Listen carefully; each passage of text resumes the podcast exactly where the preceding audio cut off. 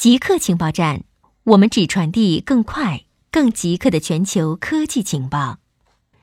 首先插播一则通告：之前每周二播出的极客情报站特别版已经独立更名为《赛博故事》，成为独立专辑。大家可以在科技行者找到新专辑，请大家关注收听。科学家注意到了一个神秘的相关性现象。没有发现一例先天失明者患上精神分裂症。先天失明通常是因为感染、脑损伤和遗传突变导致的，而这些都是精神分裂的高风险因素。而更令人奇怪的是，后天失明或视力损失却与精神疾病高度相关。在健康人群中，持续数天的视力障碍就能导致幻觉。人们在出现精神分裂症状前，就可能会出现视力异常，而视力异常能用于预测是否会发展出精神分裂。而先天失明却不会导致精神分裂，这背后可能的原因有多种理论，从神经的可塑性到视觉对构建世界模型所起的重要作用。日本有三点三万家企业，至少有百年历史。粗恩是日本京都的一个不怎么起眼的茶馆，但不同寻常的地方在于，它是在公元一一六零年开业的，是世界上最古老的仍然在经营的茶馆。这个茶馆只是众多有百年甚至数百年历史的日本企业之一。二零零八年，一家韩国银行的报告称，全世界四十一个国家共有五千五百八十六家两百多年历史的企业。二零一九年，帝国数据银行报告，日本有三点三万家至少有百年历史的企业。世界最古老的旅馆于公元七零五年在山梨县开业，糖果店瓦苏开。自一零零零年起就开始买卖糖果。为什么日本有这么多历史悠久的企业？京都大学商学院院长称，日本企业强调的可持续性，而不是快速的利润最大化。复工难题冲击全球汽车产业链。新冠疫情爆发的湖北是造车重镇，停产复工难题。将冲击全球汽车产业链。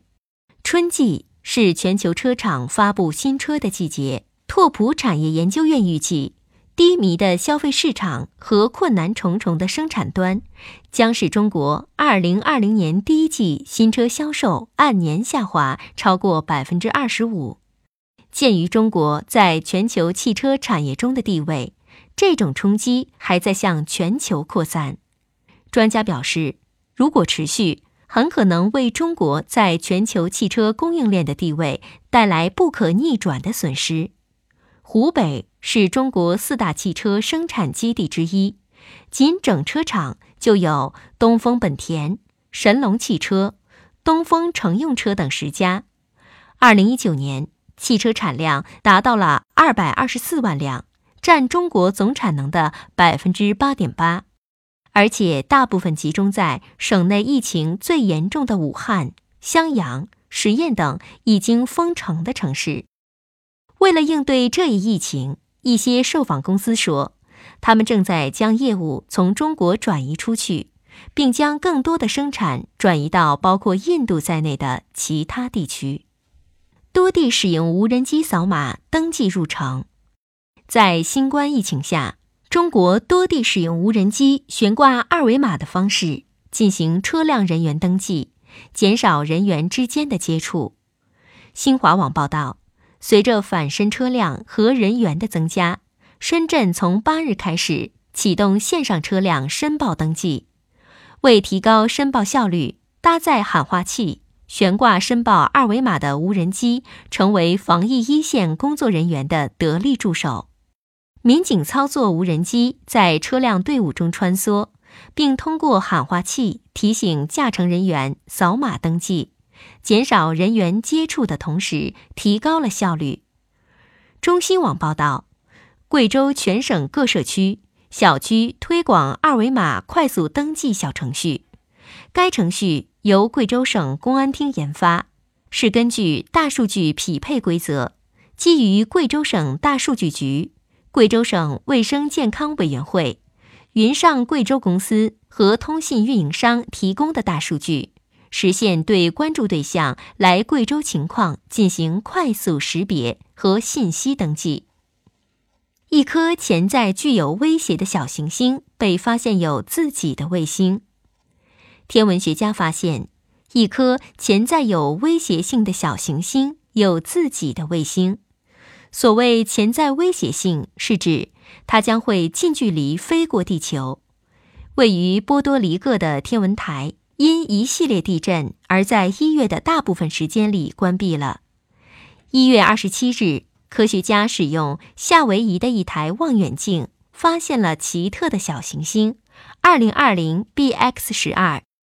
一月二十九日，Arecibo 天文台重新开放，它的进一步观测发现，二零二零 BX 十二实际上由两个天体构成。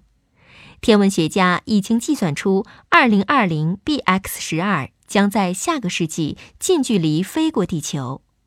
2020 BX12 是一个双星系统，较小的围绕大的运动，大的直径至少有一百六十五米，小的直径约七十米，两者相距约三百六十米。固定时间，固定地点，我们下次再见。